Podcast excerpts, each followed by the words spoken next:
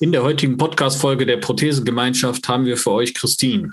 Christine trägt eine Oberschenkelprothese und hat es sich zum Beruf gemacht, anderen Leuten mit ihrer Erfahrung und ihrem Verständnis zu helfen, indem sie selbst Orthopädietechnikerin wurde. Wir reden heute mit ihr darüber, wie sie wahrgenommen wird und ob es für sie eher ein Vor- oder sogar ein Nachteil ist, wenn sie auf andere Amputierte trifft und diese dann versorgt.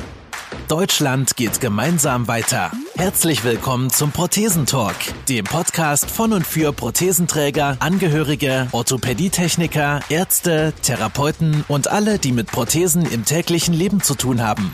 Diese Folge wird präsentiert von der Prothesengemeinschaft. Werde jetzt Mitglied unter www.prothesen-gemeinschaft.de oder lade dir die Prothesen-App in deinem App Store herunter. Jetzt aber erstmal viel Spaß mit der aktuellen Folge. Hallo Christine, ich grüße dich. Hallo Kim. Bevor wir über die Prothesenwelt sprechen, äh, lass uns doch noch ein bisschen über dich wissen. Dein Alter muss uns auch nicht verraten, aber. Kann ich gern machen, das ist kein Problem. Ähm, ja, ich bin Christine, bin äh, 37 Jahre jung. ähm, wurde im Alter von zwölf Jahren Oberschenkel amputiert nach einem ähm, Osteosarkom, einem bösartigen Knochenkrebs und ähm, ja, habe dann im Laufe der Schulzeit festgestellt, dass ich doch gerne in Richtung Handwerk gehen möchte, weil ich gemerkt habe, dass so ähm, Bürokram dann doch nicht so mein Fall ist und ich schon immer eigentlich kreativ war und gerne auch unter Menschen war. Und deswegen ähm, ja lag es dann relativ nah, dass ich ähm, ja, den Beruf der Orthopädietechnikerin ergreifen will, wollte und das auch gemacht habe. Und ähm, ein anderer Aspekt war halt auch noch dieser medizinische Teil, der mich dann auch durch die Krankheit ähm, interessiert hat. Ja, und dann hat sich das angeboten und ähm, war quasi perfekt aus ähm, Handwerk, Kreativität und ja, Medizin. Voll schön. Also ich selber finde find das schon mal super, wenn jemand äh, gegenüber sitzt bei so einer Anprobe oder so und dann nicht nur formen kann, sondern auch so selber weiß, wenn ich jetzt sage, da und da drückt es jetzt gerade und äh, mhm. die, die Umsetzung ist bestimmt eine ganz andere dann bei dir, würde ich jetzt ja, mal behaupten. Das, ja, das ist halt schon was anderes. Ich kann es halt äh, natürlich viel, viel besser nachvollziehen. Mhm. Ja, gut, bei Unterschenkeln Klar weiß ich jetzt nicht genau, ähm, wie sich das anfühlt, weil ich ja Oberschenkel amputiert bin, aber man kann natürlich das anders nachvollziehen und ähm, ja, das dann halt auch anders vermitteln, wenn man sagt, ja, okay, es ist halt nur eine Prothese, die muss halt irgendwo das Gewicht abfangen, irgendwo ist halt immer Druck oder ja. eine gewisse Belastung und ähm, ich kann das natürlich anders drüber bringen, wie jemand, der halt nicht amputiert ist. Äh, dann kommen ja natürlich dann so Sprüche wie, äh, ja, Sie wissen ja gar nicht, wie das ist. Und das kann man bei mir halt nicht sagen. Ne? Ja, das ist stimmt. Aber lass uns mal weiter vorne gerne erstmal anfangen. Ja. Ähm, mit neun Jahren wurde das erste Mal Krebs diagnostiziert. Genau. Und mhm. dann kam es dann mit zwölf zu einem weiteren Ausbruch, wenn ich das richtig verstanden habe. Genau, also mit neun Jahren hat man das festgestellt. Da hatte ich unter dem linken Knie so eine leichte Schwellung und ähm, ja, meine Eltern sind dem halt danach gegangen.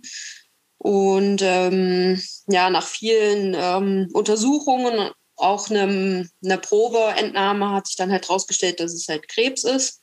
Und dann habe ich Chemotherapie bekommen, ich glaube ein halbes Jahr lang.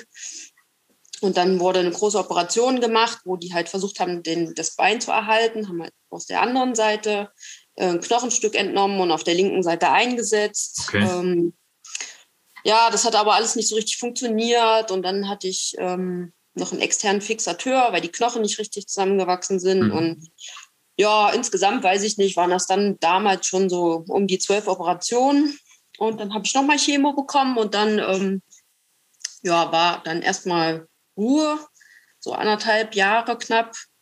Und dann äh, eines Tages habe ich halt irgendwie gemerkt, hm, irgendwie ist da wieder so eine leichte Schwellung. Und dann habe ich, ich habe direkt ähm, gemerkt oder gewusst innerlich, okay, das ist, ist wieder der Krebs, der ist zurück. Und ähm, ja, nach einer kurzen Untersuchung war das dann halt auch klar. Und dann haben die Ärzte gesagt, okay, jetzt gehen wir halt kein Risiko mehr ein. Wir müssen halt jetzt amputieren und ähm, ja, das haben die dann auch gemacht und danach habe ich noch mal ein halbes Jahr Chemo bekommen und seitdem, toi, toi, toi, ähm, ja, bin ich krebsfrei und ist alles, alles gut. Boah, harte Zeit, auf jeden Fall. Ja. Wie war denn deine Wahrnehmung so mit zwölf Jahren, als man dann sagte, ja, sorry, wir müssten dir jetzt das Bein abnehmen, weil das wird sonst nicht mehr heilen?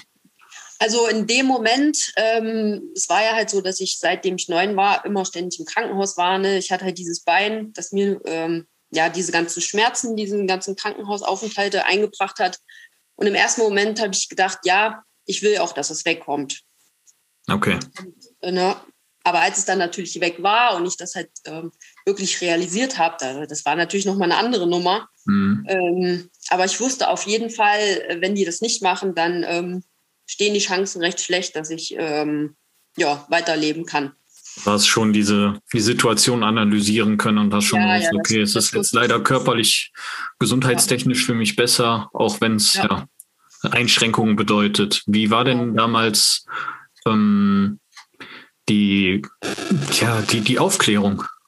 so mit zwölf Jahren, wie hat man dich, hattest du einen Arzt, der dir erzählt hat, okay, Bein kommt ab, dann kommt eine Prothese drunter oder hat man da schon so peermäßig versucht, dich äh, zu beraten und dir eventuell jemand Gleichgesinntes mal vorzustellen? Mhm.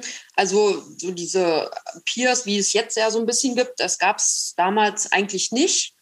Ähm, soweit ich weiß. Auf jeden Fall war das so, der Arzt, ähm, der mich amputiert hat, den kannte ich halt von den Operationen davor. Mhm. Mm, zudem hatte ich schon ein gewisses Vertrauen, auch, auch meine Eltern und die haben, wir haben dann halt ein Gespräch zusammen gehabt, das weiß ich auch noch, ähm, wo, wo der das dann halt äh, klar gemacht hat, dass sie das halt abnehmen müssen, das Bein. Und ich glaube, wenn ich mich richtig erinnere, war ich auch sehr gefasst. Meine Eltern eher nicht so, aber ja, aber ich, für mich, für mich war das halt so, äh, ja, ich bin halt krank, das Bein ist krank und deswegen muss das weg. Es kann man, konnte ich auf jeden Fall nachvollziehen.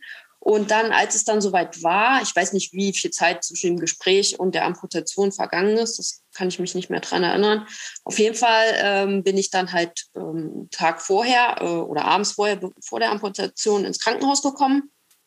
Und da haben die gesagt, ah, hier ist, ähm, ist jemand, eine junge Frau, die ist, äh, hat auch eine Prothese ähm, wenn du willst, dann äh, kannst du gerne mit der sprechen. Und ich gesagt, ja, würde ich machen. Und dann habe ich mich abends halt noch, ein, also den Abend vor der Amputation mit der Frau unterhalten können.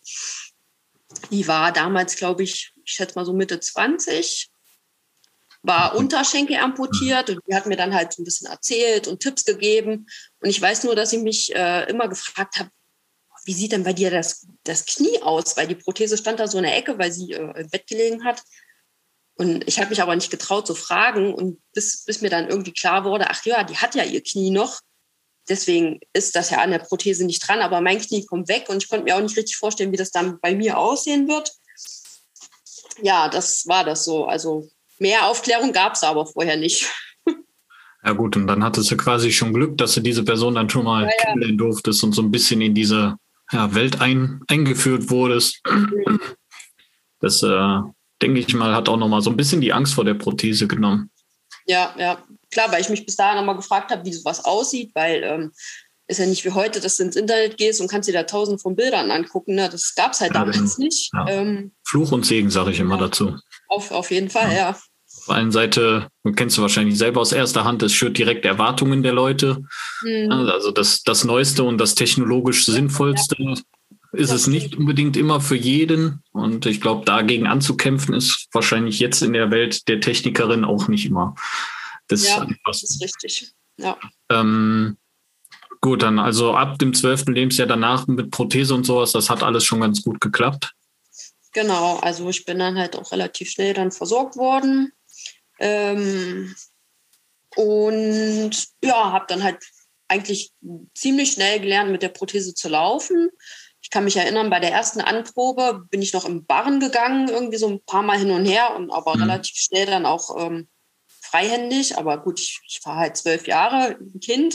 Und dann geht man eh anders damit um. Ja, zum Glück. Und dann, ja, zum Glück. Und dann habe ich halt wirklich alles ausprobiert, was irgendwie, worauf ich Bock hatte. Ich bin auf Bäume geklettert, Ich bin mit meiner Freundin Inlineskates gefahren. Ich habe in der Schule Wanderungen mitgemacht, bin halt auch ganz normal dann in die Schule gegangen. Ähm, außer beim Sport, da habe ich mich immer, habe ich immer so das, worauf ich Bock hatte, habe ich mitgemacht. Äh, wo ich keine Lust drauf hatte, habe ich gesagt, das kann ich nicht. cool. Ich die, die Rosinen rausgepickt im Sportunterricht, weil ich generell befreit war. Ähm, ja, aber ansonsten habe ich so ziemlich alles so ausprobiert und gemacht, was man so sonst auch machen würde. Super. Ja, gut, wenn man mit der Prothese dann halt klarkommt und wenn einmal alles passt, äh, gerade als Kind, denke ich mal, hat man da noch viele, viele Möglichkeiten, sich da ranzutasten und ähm, nimmt das Ganze halt auch viel, viel lockerer wahr. Wie hat dein Umfeld das denn wahrgenommen? So schultechnisch hat man dich da, bist du da mal irgendwie vor, vor die Pumpe gelaufen, sage ich jetzt mal, dass man gesagt hat, so, du mit deinem komischen Bein, Nee, also da muss ich sagen, hatte ich echt mega Glück. Ich war halt auf, ich komme halt aus einem Dorf. Ähm, da hatten wir eine Schule, die war dann halt dementsprechend noch relativ klein, jeder kannte sich da. Und ähm, ich bin halt auch relativ schnell nach der Chemo wieder in die Schule gegangen. Da hatte ich auch noch keine Haare. Ähm, habe ich teilweise ähm, an Krücken, teilweise im Rollstuhl, in der Zeit, wo halt ähm, wo ich das Bein noch hatte, weil dazwischen bin ich auch in die Schule gegangen. Hm. Und ähm, ja, die, ich sag mal so, die Schüler kannten mich so schon so ein bisschen. Klar, die kannten und, dich dann auch mit dem Fixateur dann schon, ne? Genau, sowas halt. Und ähm, die wussten halt alle, dass ich krank war und dann halt auch, dass ich eine Prothese habe. Und äh, meine Lehrerin damals hat die auch vorher drauf vorbereitet, hat halt mit denen darüber gesprochen und dann war das absolut gar kein Problem. Ich habe nie irgendwie böse Worte gehört. Mhm Eher im Gegenteil, die haben immer alle versucht, mir irgendwie zu helfen, wollten irgendwie meinen Ranzen tragen, was aber ja nicht unbedingt nötig war. Und ja, also da muss ich sagen, hatte ich wirklich äh, in der Schule mega Glück, auch so mein Freundeskreis. Ähm, ich kann nicht sagen, dass ich da irgendwie eine Freundin hatte, die dann hinterher gesagt hat, oh nee, mit dir möchte ich aber nicht mehr spielen oder sonst was. Also das war ey, auch totaler Blödsinn ist. Ne? Ja, ja. Also ich meine, diese Ablehnung nur aufgrund einer Prothese zu erfahren, das ist äh, ja für mich absolut nicht nachvollziehbar. Das macht ja dann, ja, weiß ich nicht. Also wenn Ablehnung, dann ist es ja nicht nur die Prothese, sondern entweder hatten die Leute dann irgendwie ganz, ganz böse Erfahrungen noch im Hinterkopf damit gemacht. Oder es ist halt so, dass man halt menschlich schon vorher ja, ich sag mal auf Deutsch, scheiße war zu dem anderen. Ja. ja. Aber gut, Wobei, meine, natürlich, es ist natürlich so, so eine Mobbing-Situation, wenn du da mal halt fies warst oder irgendeiner hat einen schlechten Tag, ne, könnte man dann halt ziemlich schnell mhm. ziemlich viele böse Wörter auch darüber ablassen. Das stimmt, ja. Aber ja, gerade Kinder.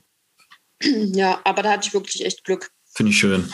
Ja, wobei cool. dann irgendwann kam halt natürlich so die, ähm, die Phase, wo man dann älter wurde, ne, so mit ja, 14, 15, 16, wo dann die ersten Freundinnen natürlich Freunde bekommen haben. Mhm. Und dann hatte ich schon irgendwie so das Gefühl, oh, hm, irgendwie, ich weiß nicht, alle Freundinnen haben einen Freund, nur ich irgendwie nicht. Und ähm, ja, im Nachhinein ähm, denke ich, dass es halt auch eher so, also ich hatte dann schon irgendwann Freunde natürlich.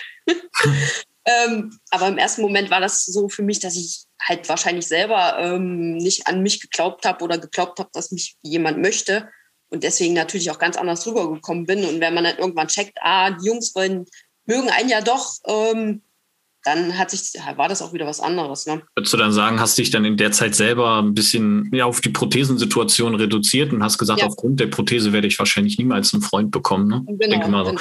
hormonell gesteuert, wie man halt so ja, 16, ja, 18 ist in dem Bereich. Ja. Genau, da wollte ich zum Beispiel auch nicht mehr ins Schwimmbad. Also ich bin mhm. da vorher auch ins Schwimmbad übergegangen, das war kein Problem. Und dann so kam dann die Phase, wo ich dachte, oh nee, ich will nicht mehr ins Schwimmbad, ich würde auch keine kurzen Hosen anziehen, ähm, weil ich halt nicht wollte, dass es irgendjemand sieht. Ne? Also schon so, so eine, ja, ich nenne es mal Body-Shaming-Situation dabei gewesen, auf jeden Fall. Genau, ja, ja. Ja. Okay, bist aber selber rausgekommen? Ja, es war nun zum Glück nur eine relativ kurze Phase ähm, wie gesagt, irgendwann habe ich dann halt gemerkt, ja, die Jung, Jungs mögen einen ja doch ähm, und hatte dann auch meinen ersten Freund und ja, danach war das eigentlich nicht mehr so das große Thema. Klar habe ich dann, ähm, wenn man jemanden kennengelernt hat, nicht direkt gesagt, hallo, ich bin Christine und ich habe eine Prothese. Ähm, das habe ich jetzt nicht gemacht. Ähm, äh, da habe ich schon irgendwie immer so ein bisschen gewartet, ne, ähm, bis ich das dann gesagt habe, wobei ich bis heute auch nicht richtig ähm, nachvollziehen kann, wie ich das geschafft habe, dass es die Leute nicht mitbekommen, dass ich eine Prothese habe. Das Am ist Oberschenkel ein klein, schon. Ja. Kleines Rätsel für mich. Ähm, aber ja, irgendwann kam das dann halt und dann habe ich halt gesagt, ja, ich habe eine Prothese. Ähm, wenn jetzt dann, mit zusammen sein wird, dann, dann halt nicht. Und ja. Dann kamen erstmal geschockte Gesichter wahrscheinlich, oder? Ja, manchmal schon. das kann ich mir vorstellen. Und man hat ja so seine, seine, auch wenn man denjenigen immer mit langer Hose sieht, man hat ja seine Vorstellungen und ähm, so eine Prothese, ich glaube, die gehört einfach in keine nee. normale jugendliche Vorstellung einfach nee, rein. Ne? Und wenn man dann damit konfrontiert wird, so nachdem man ein paar Wochen kennengelernt hat und denkt so, ey, ist alles nett und so, dann mhm. kommt so eine optische, optische Klatsche erstmal, aber wenn man, da muss man einfach dann durch in dem Moment und ich glaube, das macht es dann halt auch aus, die Leuten dann wirklich zu sagen, hör mal, du hast mich als Menschen kennengelernt und äh, du zeigst dann halt auch selber, dass du dich nicht auf die Prothese reduzierst. Mhm. Dadurch hast du auch schon, finde ich, eine bessere Basis. Klar, natürlich. Auf jeden Fall. Und dann ging es dann über. Ja, mhm, ja.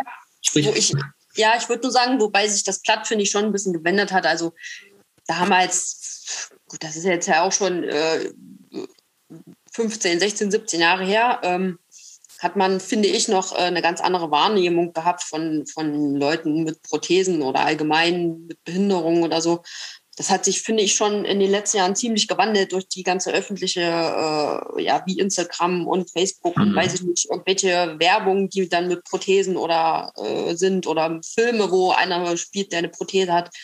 Das, also ich kann mich auf jeden Fall nicht daran erinnern, wo ich halt in, in dem jugendlichen Alter war, dass das halt so ja öffentlich so irgendwie bekannt war, ne? Aber schon zum Positiven dann entwickelt, das ja auch. Ja, ja, auf jeden Fall, auf jeden ja. Fall. So nehme ich es ja. auch wahr. Also ich habe mich auch vor vom Unfall nie damit beschäftigt und ähm, war schon dankbar für diese, diese Internetwelt, die man natürlich mit, mit großer Vorsicht genießen muss. Ja, Aber dadurch wird dieses ganze Problem einfach vor allem schon kleiner, wenn man sieht, okay, der macht das auch und der macht was damit und sowas. Und dann findet man ja über die sozialen Medien auch ähm, direkt Leute, mit denen man sich eigentlich gut austauschen kann. Und da muss ich sagen, habe ich echt positive Erfahrungen gemacht in der Prothesenwelt. Ja, ja und das ist einfach Gold wert, definitiv. Und bringt halt dieses ganze Verkörper, diese ganze Verkörperung nach vorne. Ja, dass man sich damit nicht schämen muss. Ne? Plus die Technik, die wir nutzen dürfen, mit den schönen Covern, die es mittlerweile gibt und schafft. Ja, alles Mögliche, und, genau. Ja. Es macht schon fast wieder Spaß, dann da rumzudoktern. Es macht schon Spaß, muss man sagen. Ja, also aus dieser Situation heraus. Ja. Und dann kam dann in deinen jugendlichen Jahren direkt dann der Wunsch, so, mein Gott, wenn ich da schon selbst von betroffen bin, handwerklich bin ich geschickt, dann möchte ich doch gerne selber Beine bauen, Schäfte bauen. Genau, also ich bin halt dann damals ähm, in Göttingen bei Otto Bock versorgt worden, weil wir halt, ähm, weil ich da in der Nähe gelebt habe und dann halt auch in Göttingen ähm, im Krankenhaus war und ähm, dann lag das halt relativ nah, ähm, mich da versorgen zu lassen und die hatten auch ähm, ein Reha mit, mit im Haus sodass das alles aus einer Hand war. Ich bin halt oben zum Physiotherapeuten gegangen. Äh, zwei Etagen unten drunter habe ich halt meine Prothese bekommen. Ja, und dann hat, fand ich das schon immer spannend. Dann habe ich auch öfter mal gefragt, darf ich mal in die Werkstatt gucken, wie das so gemacht wird. Und ähm, ja, dann war eigentlich relativ schnell so in der, bestimmt in der 8., 9. Klasse auf jeden Fall klar, dass ich halt diesen Beruf lernen möchte. Genau. Geh mal weg von der Bank, ich mache das mal selbst. ja, so ungefähr.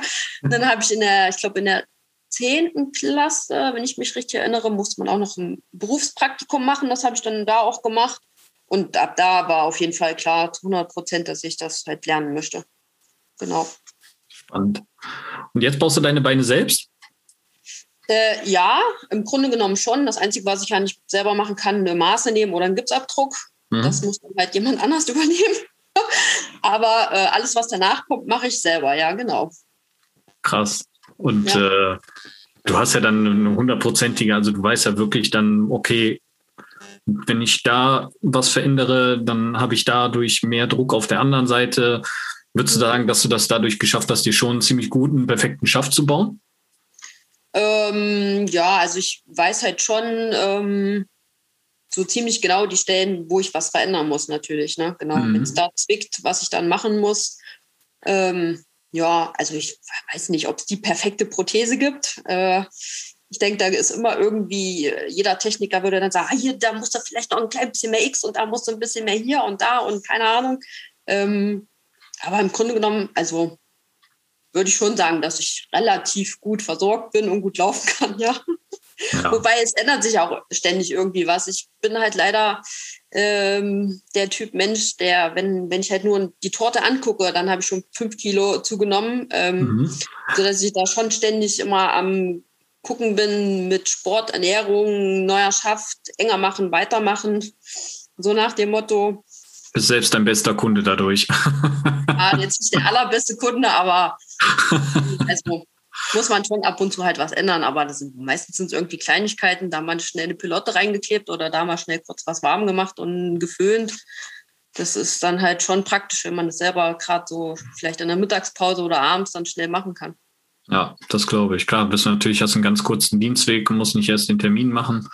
Ja, Aber ja. es ist auch mal schön zu hören, dass selbst du die ja dann von beiden Seiten quasi oder die, die Möglichkeit hätte, sich das, das Allerbeste dann zu bauen, dass du selber sagst, so, hey, ähm, der, der Schaft ist einfach ein, ein statisches Ding und mhm. du selbst, dein Körper verändert sich halt. Der passt sich der Lebenssituation an deinen Gewohnheiten. Trinkst du drei Liter Wasser am Tag oder trinkst du ein Liter Wasser am Tag?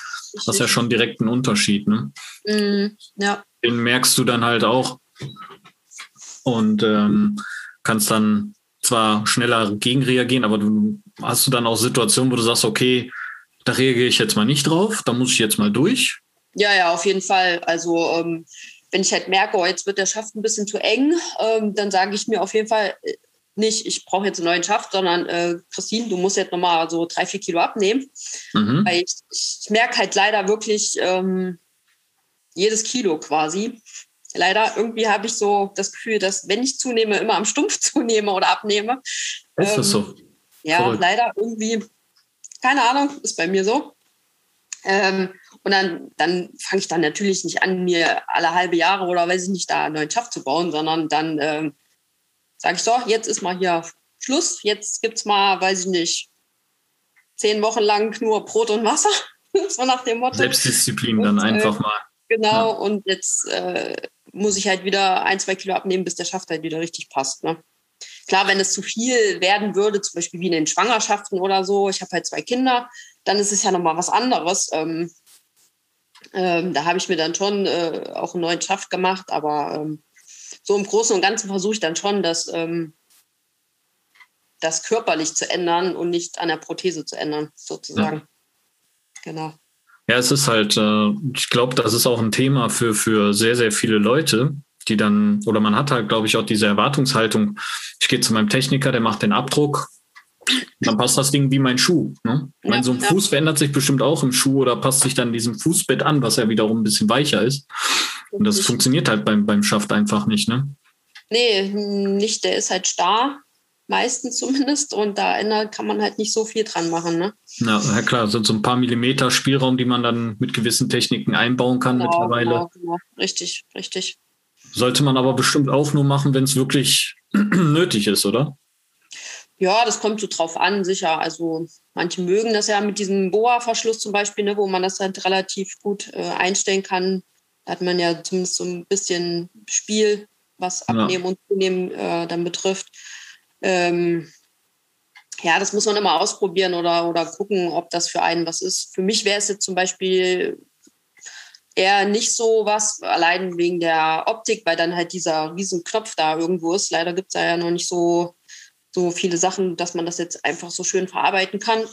Ähm, ja, aber letztendlich muss das ja, muss man das halt für den Kunden selber immer ganz individuell dann entscheiden. Das stimmt. Was man da besser macht. Jetzt arbeitest du mittlerweile wie, wie lange als Orthopädie-Technikerin? Ähm, also ich habe, glaube ich, 2002 meine Ausbildung angefangen. Mhm. Ja, und seitdem arbeite ich in dem Beruf. Genau. So eine Zeit. Wie ist denn deine, also die Wahrnehmung von Kunden? Also gerade wenn sie frisch amputiert da reinkommen, du läufst wahrscheinlich auf der Arbeit dann, schätze ich jetzt mal erstmal mit langer Hose rum. Ja, Man sieht es ja. nicht direkt. Du hast wahrscheinlich durch dein Training dann auch ein vernünftiges Gangbild. Hast du schon mal so eine Situation gehabt, dass äh, der Kunde das nicht bemerkt hat, äh, am Rummeckern war und du konntest sagen, so hör mal, ich mache dasselbe gerade mit und der war so ein bisschen verdutzt und dadurch abgeholt war? Ja, ja, das hatte ich, das kam sogar schon öfter vor, ähm, weil, wie du sagst, ja, also gerade ähm, wenn es nicht 30 Grad draußen sind, dann laufe ich auch mit kurzer Hose rum. Sonst habe ich aber auf der Arbeit halt schon äh, lange Hose an, gerade wegen dem ganzen Staub und, und dem ganzen, ja. was da überall in der Luft rumfliegt und wie auch immer, ähm, habe ich schon immer sonst eine lange Hose an, aber ja, gab schon ein paar Situationen, ne? gerade wenn die dann neue Kunden sind und dann kommen und dann erzählt man so ein bisschen und dann, ähm, ja, irgendwann kommt es dann halt zu der Versorgung und dann, oh, das drückt aber hier und oh, da ist aber, das tut aber höllisch weh, wo ich dann sage, ja, ähm, an der und der Stelle muss es vielleicht ein bisschen drücken. Wir gucken aber nochmal danach. Ich ändere das, ähm, so, gut, so gut es halt geht. Ähm, ja, sie wissen ja gar nicht, wie das ist. Und dann kann ich halt doch, äh, oder beziehungsweise gab es dann schon die Situation, wo ich sagen kann, ja, doch, ich weiß, wie das ist, weil äh, dann ziehe ich immer mein Hosenbein so ein bisschen hoch, äh, mhm. weil ich habe selber eine Prothese. Oh, okay, ähm, aber Unterschenkel.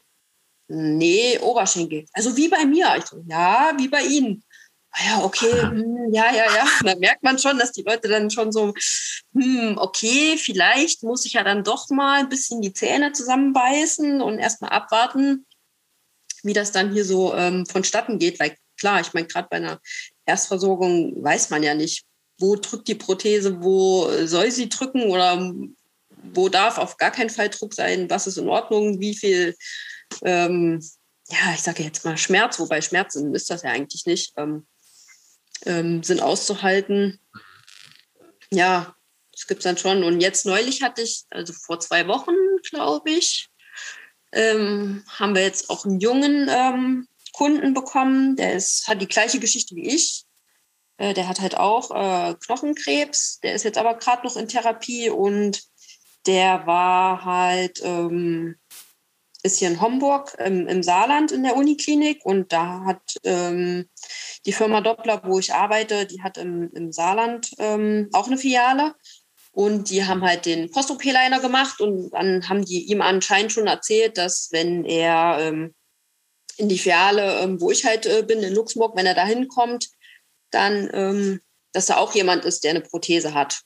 Gehe ich mal davon aus, dass der das vorher erzählt hat. Auf jeden Fall habe ich halt gemerkt, als als dieser Termin dann war und äh, der Kunde dann zu, zu uns kam und dann ich, sind wir halt in die Kabine gegangen und haben uns so vorgestellt und ich habe direkt gemerkt, dass die sowohl der, der Kunde als auch, ich glaube, der Vater war mit dabei, ähm, direkt so sich auf meine Beine fixiert haben, so mit ihren Augen und geguckt haben, wo, wo ist denn jetzt hier vielleicht die Prothese? Ich habe das halt direkt gemerkt und dann habe ich halt auch so mich vorgestellt, ja, hallo, ich bin Christine, bin ja die Orthopädie-Technikerin und ähm, ja, hatte halt das, das gleiche wie, wie du jetzt hast und habe halt auch eine Prothese. Und dann war halt das Gespräch direkt ähm, total aufgeschlossen. Dann haben die losgelegt, dass sie sich ja schon im Internet informiert haben und dann kam eins zum anderen. Dann haben die mich auch ganz viel gefragt.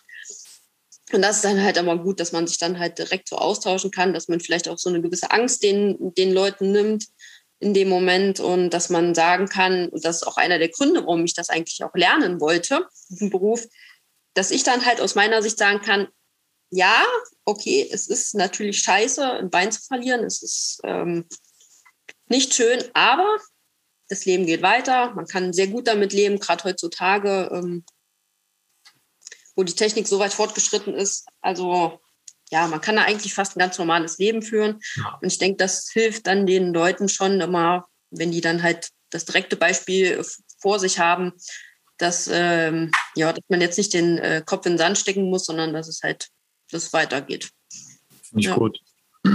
Also ich sehe da auch einen totalen Mehrwert eher. Ich denke mal, so Negativerfahrungen hast du da wahrscheinlich eher weniger gemacht, dass mal einer sagt, so ja, du trägst vielleicht eine Prothese, aber bei mir ist ja alles anders, obwohl es eine ziemlich ähnliche Situation war. Hm, ja, gut. Dadurch, dass ja die meisten amputierten ähm, Menschen ja schon älter, älteren Alters sind, mhm. ist das halt schon manchmal ein bisschen äh, anders, weil natürlich macht das einen Unterschied, ob man mit 12 amputiert wurde oder ob man mit 70 amputiert wird. Ne? Und dann ist es schon so, dass die sagen, ja, sie sind ja viel jünger als ich. Ähm, wobei ich dann das auch von mir immer schon sage, wenn die dann kommen, ja, warum können sie denn so gut laufen? Und sie laufen ohne, ohne Gehstützen, ohne Rollator, ohne alles. Dann sage ich immer, ja, okay, ich bin halt als Kind amputiert worden, ich bin äh, deutlich jünger und dann ist das halt einfacher, ähm, äh, zu lernen, mit einer Prothese zu laufen. Ne? Klar, die Angst, alleine schon die Angst vorm Fallen ist ja eine ganz andere Situation für dich ja. im Kopf. Und ähm, ja, dann einfach der körperliche Prozess, der halt unaufhaltbar voranschreitet. Ne? Also es mhm. ist die Haut ist anders, der Knochen ist empfindlicher, die, die Gelenke drumherum, die das Ganze mitbewegen müssen, sind halt nicht mehr so wie bei einem Teenager. Genau, ja, ja. ja man muss halt, genau, man muss halt bedenken, dass die Leute ja dann ihr ganzes Leben äh, bis dahin schon äh, auf zwei Beinen äh, gelaufen sind. Und bei mir ist es ja so, ich bin ja ich bin ja jetzt länger auf, auf der Prothese wie auf der Beinen. Ich weiß gar nicht mehr, wie das ist, ähm, mit zwei äh, Beinen ganz normal zu gehen. Also geht es mir jetzt nach drei Jahren schon, ja. Ja. Das ist definitiv, man vergisst das, genau. Und es wird einfach total normal und man guckt dann halt, dass man für sich, für die Situation, ich glaube, das ist auch das Wichtigste dabei, so wirklich die Situation dann ähm, für sich auszuschöpfen und gucken, dass man da das Beste rauskriegt, anstatt alten Sachen hinterher zu bauen. Wie du sagtest, ja, es ist eine scheiß Situation. Es ist schlimm, mhm. aber es gibt halt viele, viele Möglichkeiten heutzutage ein ziemlich gutes Leben damit noch zu führen. Ja. Solange man halt schmerzfrei ist. Ne? Ich sag mal, wenn man dann amputiert wird und trotzdem noch irgendwo Schmerzen hat, Phantomschmerzen oder so, Scheiße. Ja, ja, ich glaube, das kann einen doch schon sehr zermürben, aber wenn man das, das nicht hat, dann sind da schon die Möglichkeiten ziemlich, ziemlich hoch gesetzt. Ja. Auf jeden Fall, ja. Wobei ich dann mhm. halt auch mal sage, ähm, so zu meinen älteren Kunden auf jeden Fall, dass die sich halt nicht mit mir so vergleichen dürfen. Ne? Klar können die sich ähm, so ein bisschen, weiß ich nicht, Vorbild ist jetzt vielleicht zu viel gesagt, aber ähm, die sollen halt Orientierungshilfe könnte man es ja, nennen. Ja. Die sollen halt einfach ausprobieren, was, was, was bei ihnen geht. Ähm, und wenn es nur der Spaziergang für, für, weiß ich nicht, eine 20 Minuten, für eine Stunde ist, das ist ja für manche, ist das ja schon eine super Leistung dann halt, ne? Und die dürfen halt nicht anfangen, sich dann mit mir zu vergleichen. Ich ziehe halt morgens um, weiß ich nicht, kurz nach sechs meine Prothese an und ziehe die abends meistens, weiß ich nicht, zwischen zehn und elf wieder aus. Ähm, also das kann man nicht mit jemandem vergleichen, der irgendwie 70 Jahre ist und ähm, ja, noch relativ frisch amputiert ist, ne? Ja, ja, und dann kommt halt auch dazu die Situation, warum wurde das Bein denn abgenommen? Meistens ja. sind sie dann, wenn ich das jetzt so recht eruiert habe, durch Blutungsstörungen irgendwo. Genau. Und ja. äh, die machen ja auch schon den restlichen Körper ein bisschen kaputt. Ne? Richtig. Da spricht man ja schon von einer ganz anderen Situation. Genau. Äh, cool. Was ist denn aus deiner Sicht so mit Versorgungsmöglichkeiten beziehungsweise Erfahrungen, ich sag mal so, so mit Möglichkeiten mit Ausschöpfungen so seitens der Krankenkassen und äh, der, der Kostenträger? Findest du das so ist okay, wie, wie, wie das System aufgebaut ist für die, für die Amputierten oder siehst du da definitiv irgendwo Nachteile, Verbesserungsmöglichkeiten, um den Leuten vielleicht auch schneller oder besser zu helfen? Ja, also es ist halt ähm, ein ganz schwieriges Thema, gerade auch, auch aktuell bei mir, wobei ich halt sagen muss, dass ich ähm, ich weiß zwar, wie das äh, deutsche Krankenkassensystem funktioniert, ähm, dadurch, dass ich aber in Luxemburg arbeite. Ah, ja. ähm, und äh, fun da funktioniert es halt komplett anders. Also wenn du willst, kann ich auch gern da äh, kurz ein bisschen was drüber zu erzählen. Ja, voll gerne. Also mhm. da direkt einen Vergleich zu ziehen, wäre jetzt spannend. Äh, also in Deutschland gibt es ja, weiß ich nicht, wie viele hunderte von Krankenkassen. Jeder hat da seinen eigenen Vertrag geführt, äh, mhm. macht irgendwie seine eigenen Preise. Wie gesagt, ich kenne mich da nicht ganz genau aus. Ähm, manchmal finde ich es echt schlimm, dass, dass ähm, ja, man dann als äh, Orthopädietechnikfirma oder Sanitätshaus dann irgendwie gerade mal den Einkaufspreis bezahlt bekommt ähm, von den Krankenkassen, weil irgendwie müssen die äh, Firmen ja auch überleben, die müssen ihre Mitarbeiter bezahlen und so weiter und so fort. Ähm, also das finde ich schon mal halt nicht gut. dann ist es halt ähm, zum Beispiel in Luxemburg so, es gibt nur eine einzige Krankenkasse. Aha. Hm, das macht das Ganze natürlich schon mal viel, viel einfacher. Auf jeden Fall. Und ähm, ja, dadurch ist das mit der Abrechnung und mit allen ein bisschen anders. Wobei ich dann halt auf der anderen Seite auch die Hersteller immer so ein bisschen, ja, weiß ich nicht, ich weiß nicht, warum die Bauteile dann unbedingt so mega teuer sein müssen. Forschung. Medizinische Hilfsmittel. Ja, da steckt Forschung natürlich dahinter. Allein weil es ein Medizinprodukt ist, ist es nochmal teurer. Ja. Geht natürlich schon des Öfteren auf jeden Fall zu Lasten der Kunden, weil ähm, ja, gerade bei älteren Leuten ist es natürlich so, dass ähm, dann halt gesagt wird, ja, warum braucht derjenige das überhaupt? Der sitzt ja sowieso nur im, im Rollstuhl geführt und geht äh, zehn Meter am Tag. Mhm. Ähm, wenn dann aber dieser Sicherheit, Sicherheitsaspekt dazu kommt, dann ist es halt schon ziemlich oft gerechtfertigt, dass die äh, Leute dann auch äh, höherwertig versorgt werden. Okay. Und ähm, da gibt es ja in Deutschland zum Glück jetzt äh, inzwischen genug Gerichtsurteile, worauf man sich dann halt beziehen kann. Ja, dass die Leute ja inzwischen, wenn sie denn auch dagegen vorgehen, ne, das ist ja auch nochmal so ein, so ein Thema, nicht, nicht jeder Kunde macht das dann äh, ja. und sagt dann lieber, okay, wenn die Krankenkasse dann halt das halt nicht bezahlt, dann nehme ich halt das andere. Ähm, was natürlich eigentlich aus meiner Sicht ähm, der falsche Weg ist. Ich finde, jeder sollte sich da irgendwie wehren, wenn er irgendwie die Möglichkeit dazu hat und sich nicht ähm, ja, da unterkriegen zu lassen. Wobei es halt wirklich in Deutschland ein bisschen einfacher ist, dadurch, dass es ja Gerichtsurteile gibt. Und viele, die ich kenne, ähm, die dann äh, dagegen vorgegangen sind, bekommen am Ende dann auch ähm, das Bauteil, was sie haben wollen. Okay. Und in Luxemburg ist es aktuell gerade so, dass ich da ähm, selbst betroffen bin. Also ich ähm, habe momentan ähm, das Genium, versuche schon seit inzwischen äh, dreieinhalb, knapp vier Jahren das X3 zu bekommen. Mhm. Und in Luxemburg ähm, ja, möchte das die Krankenkasse halt nicht bezahlen. Und ich bin ähm, sozusagen die Erste, die gerichtlich dagegen vorgeht. Aber weil es halt noch kein Urteil gibt, zieht sich das so lange und die Krankenkasse wehrt sich und ich wehre mich wieder und die Krankenkasse wehrt sich wieder und das geht halt seit ähm, ja, knapp vier Jahren jetzt hin und her.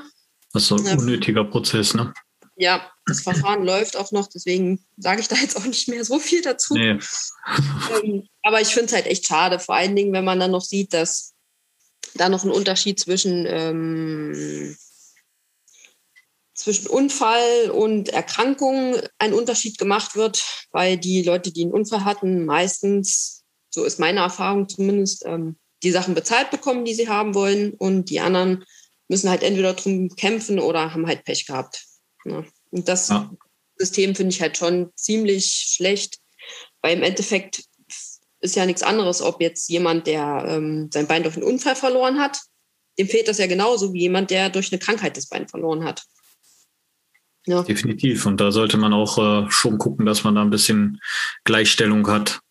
Richtig. Auf jeden Fall. Ja. ja, klar, warum sollte jetzt der zwölfjährige Krebspatient äh, oder zwölf, mit zwölf kriegt man noch einiges, aber jetzt der 24-jährige Krebspatient äh, kriegt äh, die Sportprothese für seinen Alltag nur mit Mühe und Not, wenn überhaupt genehmigt, ne, während ja, dann der genau. Unfall, Verunfallte die schon quasi mit direkt ans Bett gestellt bekommt. Ne? Richtig. Böse gesagt. Also es ist natürlich nicht ja, so extrem jetzt schon, aber es geht leider in diese Richtung. Ja. Genau. Und das, das finde ich halt schon, dass es ähm, das System an der Stelle auf jeden Fall äh, ungerecht ist, würde ich schon sagen. Ja. Hattest du damals als Kind eigentlich dann auch so eine, so eine Sportfeder dann für den Schulunterricht? Nee, nee du warst nee, befreit, ne? Ich war vom Sport befreit, aber nur weil, weil ja, wir das so wollten oder weil, beziehungsweise weil die Schule auch gesagt hat, ja, ich kann ja eh quasi auf äh, keinen Sport mitmachen. Ne? Ähm, gut, das war damals auch, wie gesagt, auch alles noch nicht so, wie es jetzt heute ist. Mhm. Ähm, Sportfedern gab es, meine ich, auf jeden Fall schon, aber jetzt auch nicht so, dass das so mega bekannt war. Und ähm, auch nicht, dass ähm, die Kinder für den Sportunterricht jetzt extra eine Prothese bekommen haben. Ich okay. habe halt damals ähm, eine Schwimmprothese bekommen irgendwann weil ich ähm, ja im Schwimmbad mal ausgerutscht bin, ziemlich doll mit den Gehstützen und bin dann auf meinen Stumpf geknallt. Und dann habe ich halt gesagt, okay, ich möchte äh, nicht mehr ohne, ohne eine Prothese ins Schwimmbad gehen. Und dann hab ich, haben wir halt auch eine Schwimmprothese beantragt, die ich dann damals bekommen habe, und aber jetzt eine Sportprothese nicht. Ich hatte dann ähm, etwas später eine, eine Sportprothese, aber nur weil ich halt angefangen habe, äh, ein bisschen Leichtathletik zu machen. Das lief dann aber über, über Sponsoring, ne? dass ich da was bekommen habe. Okay, Leichtathletik ja. hast du ausprobiert, aber bist nicht, verfolgst du jetzt nicht weiter? nee, ich, also ich habe es ausprobiert. Gut, damals, weil, weil ich halt in der Nähe von, von Duderstadt aufgewachsen bin und dann äh, die große Firma ähm, ab und zu halt so Veranstaltungen gemacht hat, so Schnupperkurse hießen, hießen die damals, wo man halt verschiedene Sachen in Sportarten ausprobiert, äh, ausprobieren konnte. Und ja, das habe ich dann halt gemacht und habe dann gemerkt, ja, so Speerwerfen und Kugelstoßen macht mir Spaß. So laufen bin ich eher nicht so der Typ.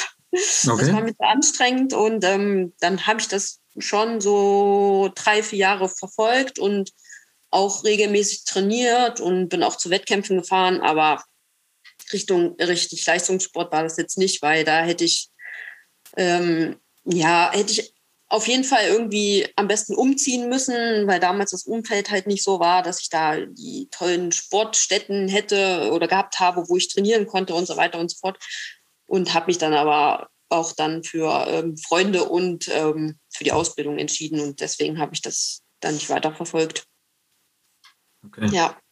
Interessant. Ja, das ist halt so die Sportsachen. Ja, irgendwann wird man, gerade denke ich mal, im Parasport geht es halt ziemlich schnell dann in die, in die Leistungsschiene. Ja, ja. Wo, oder wahrscheinlich früher noch eher als heute. Ne? Jetzt sprießen ja immer mehr Breitensportangebote aus, aus dem mhm. Boden. Und da orientieren sich zum Glück auch immer mehr Vereine mit dran. Und klar, und über die dann, glaube ich, ähm, die, die Leist Leistungsathleten rauszufiltern, macht bestimmt nochmal mehr Sinn. Ja, das stimmt schon. Wobei halt, wie, wie du sagst oder wie, wie wir das angesprochen haben, nicht jeder bekommt halt eine Sportprothese. Ne? Ja. Und dann ist halt auch nicht jeder Verein irgendwie bereit, da, weiß ich nicht, 10.000 Euro für, für so eine Sportprothese hinzulegen.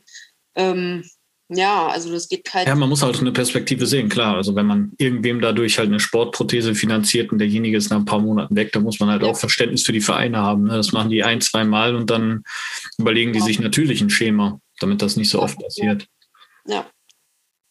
Ähm, läufst du heute noch zwischendurch mal Sportprothese oder eher gar nee, nicht? Gar, gar, nicht, gar nicht. Gar nicht. Ich habe dann irgendwann gesagt, ähm, ich weiß nicht, vor acht Jahren, ich kann es dir nicht mehr genau sagen, vielleicht auch schon ein bisschen mhm. länger her, habe ich irgendwann noch mal eine Sportprothese ausprobiert, auch äh, bei so einem Event, was wir selber halt veranstaltet haben. Ich fand es ganz cool, ähm, wenn die Krankenkasse sagen würde, okay, wir bezahlen ja eine, würde ich auch eine, äh, würde ich das auch eher verfolgen. Aber weil ich ja weiß, dass es sehr, sehr, sehr schwierig äh, für mich wäre, überhaupt eine Sportprothese zu bekommen, ähm, ja, lasse ich das dann von vornherein sein.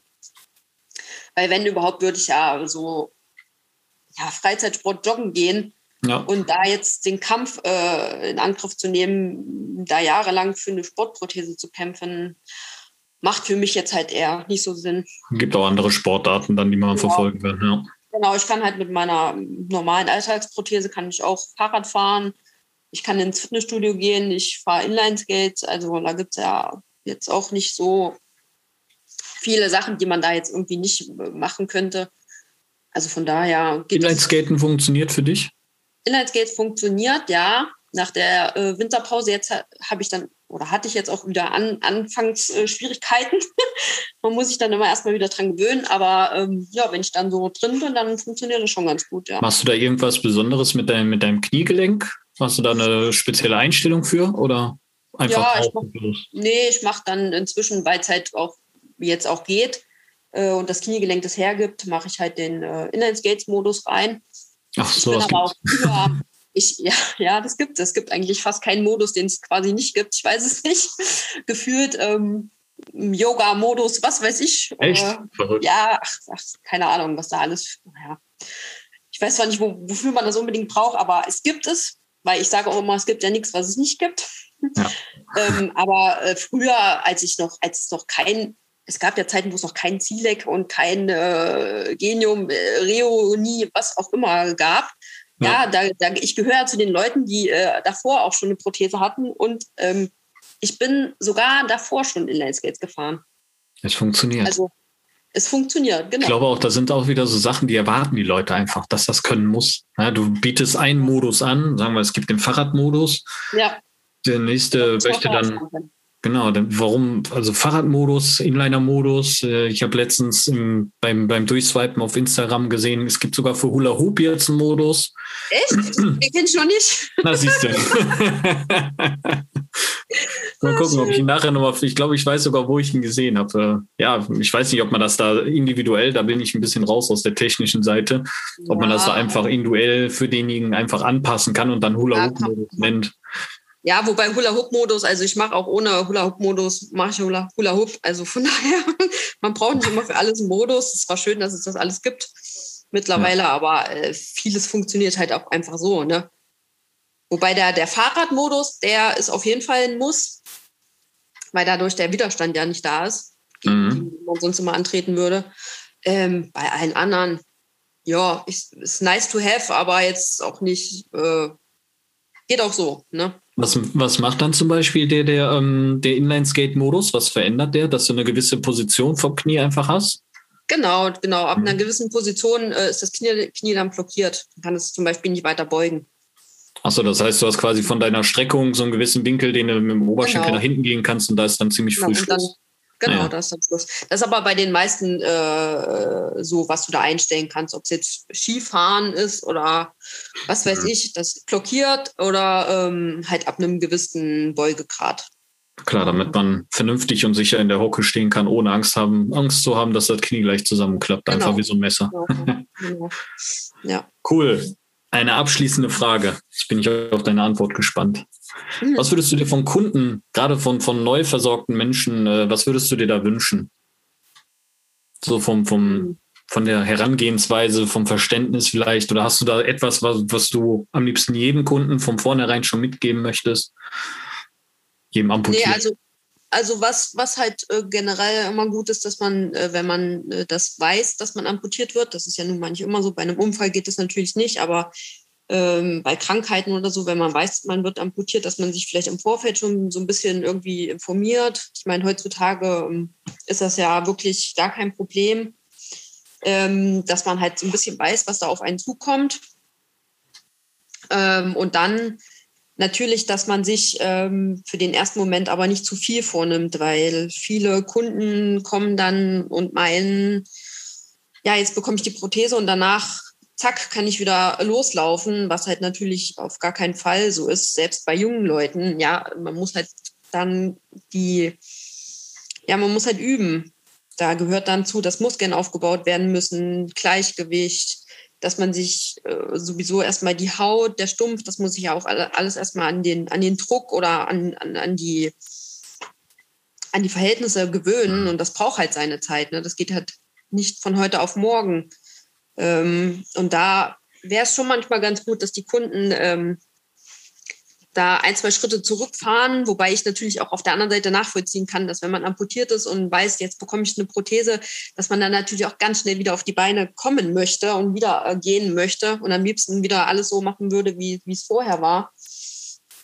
Aber dann, ja, merkt man halt relativ schnell, dass es halt nicht so funktioniert und dass es halt doch alles etwas länger braucht. Und ähm, da wäre es halt ganz gut, wenn, wenn, wenn, wenn die Kunden halt das so ein bisschen von vornherein so ein bisschen ihnen das selber klar äh, ist, dass das halt nicht alles von jetzt auf gleich dann funktioniert. Was über alles auch nicht von alleine läuft einfach, ne?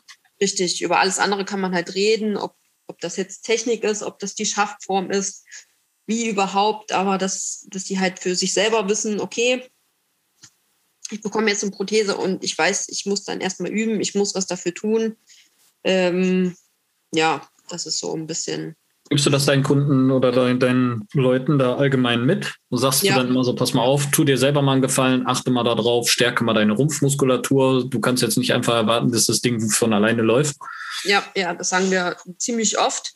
Ja. Ähm, auch äh, es ist ja doch das Öfteren mal so, dass die, dass die ähm, Kunden etwas übergewichtig sind und dann versuche ich da schon ähm, so mit dem, ja, schon so in die Richtung, äh, ja, wäre halt ganz gut, wenn ein, zwei Kilo, vielleicht auch zehn Kilo weniger wären, dann wäre das halt auch alles ein bisschen einfacher. Versucht denen halt zu sagen, dass sie auf, aufs Gewicht auch achten sollen nach Möglichkeit, mhm. damit der Schaft halt möglichst, möglichst lange passt und ähm, die nicht ständig dann bei uns äh, äh irgendwelche Änderungen machen lassen müssen, was natürlich für, für den Kunden ja auch immer ziemlich nervig ist, wenn man ständig dann zum Orthopädietechniker rennen muss oder wenn ständig irgendwie die, die, der Schaft nicht richtig passt. Also da versuche ich schon halt so ein bisschen, ja, ein gewisses Gefühl zu vermitteln, dass man halt auch so ein bisschen selbst dafür mitverantwortlich ist. Ne? Weil viele denken dann, ja, ich gehe zum Orthopädietechniker, der baut mir jetzt die Prothese, der ist jetzt dafür verantwortlich, dass ich hier laufen kann. Aber ganz viel hängt ja auch von dem Kunden selber ab. Ne? Wenn, wenn der sich dann daheim nur in, auf die Couch hockt oder in seinen Rollstuhl äh, hockt, dann äh, davon, ja, das kann gar nicht sein. Das ist immer der Schaft, das ist immer die Prothese, die schuld ja, ja, ist. genau. Ja, und das muss man halt äh, schon manchmal dann so sagen, äh, ja, das ist jetzt vielleicht nicht ganz so der Fall. Vielleicht ändern sie auch mal das und das und dann geht es vielleicht ein bisschen besser. Ja. Ja, oder, oder kommt auch ganz oft vor, dass die Kunden sagen, das passt nicht mehr, ich komme da gar nicht mehr richtig rein, die Prothese ist viel zu lang geworden äh, nee, die Prothese ist nicht so lang geworden, die kommen halt nur nicht mehr rein, weil sie halt zugenommen haben und der schafft jetzt halt nicht mehr fast. Die kommen halt nicht mehr richtig rein. Ja, mm, ja, das, ja, das halt kann doch gar nicht sein. So. ist aber auch cool, dass man sich dann, dass man sich dann selber im Kopf ja. lieber sagt, die Prothese ist zu lang geworden. Ja, bei ja. fünfmal Duschen wächst die ja auch mal ein paar. Ja, oder irgendwas hat sich verstellt plötzlich, da hat sich ja. was, weiß ich nicht. Ja, das, das kommt dann halt schon vor. Und dann da sind auf einmal halt zwei Drehadapter drin, das war vorher nicht. Ja, da muss man den, den Kunden halt schon manchmal so ein bisschen die, äh, den Wind aus den Segeln nehmen. Aber ja, und in der Situation hilft es mir natürlich, dass ich selber amputiert bin und dann halt selber sagen kann, ja, also ne, ich muss halt auch auf mein Gewicht achten, ich muss halt auch ähm, mich bewegen, ähm, damit ich hier nicht einroste, damit das alles irgendwie geht. Ähm, ich ja. glaube auch, dass das eher, dass das definitiv ein Vorteil für dich ist, dass man sagt, okay, die spricht jetzt aus Erfahrung und nicht, ähm, ich glaube, einem normalen Orthopädie-Techniker würde man dann eher direkt Unfähigkeit, der hätte gar keine Ahnung. Ja, ja, ja, genau. Der weiß ja gar nicht, was er da tut.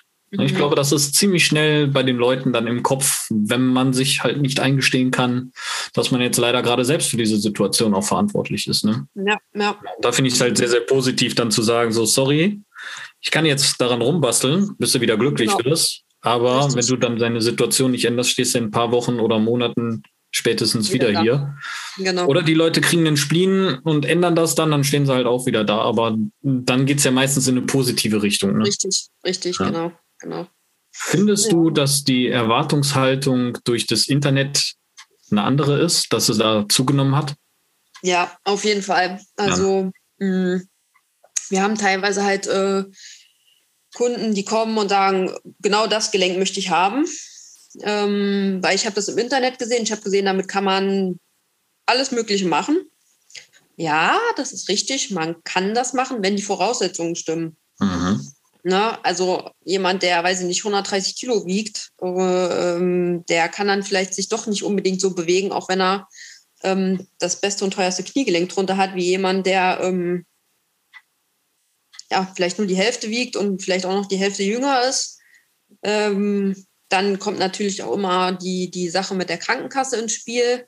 Oh ja. Weil ab einem gewissen Alter ist es halt auch schwierig, ähm, ja, gewisse Kniegelenke halt bei den Krankenkassen durchzubringen.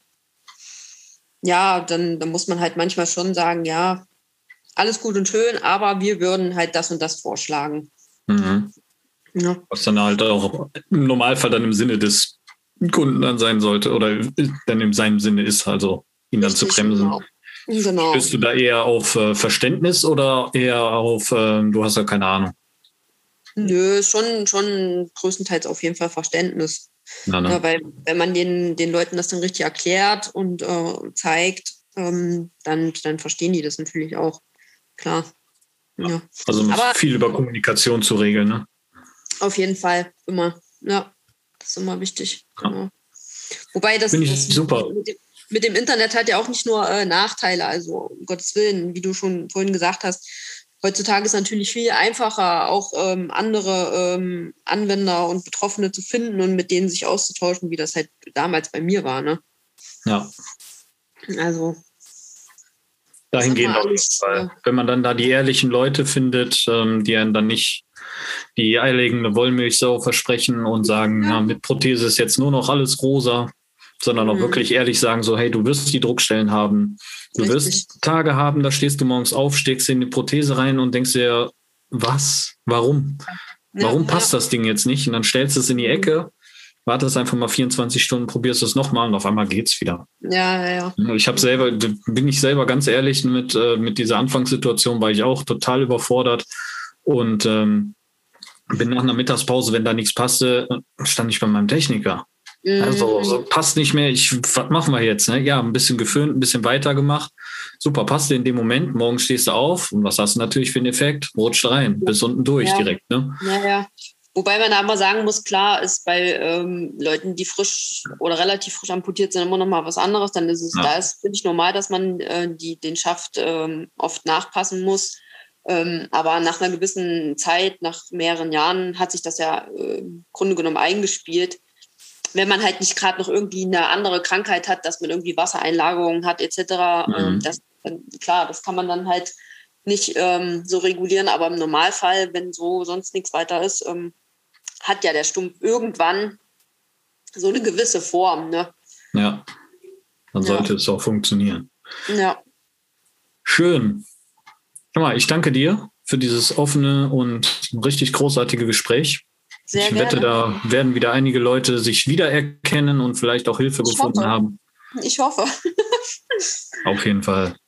Ich danke dir auf jeden Fall. Wünsche dir noch einen super schönen Tag. Ja, gleichfalls. Dir auch. Bis dahin. Ciao. Tschüss.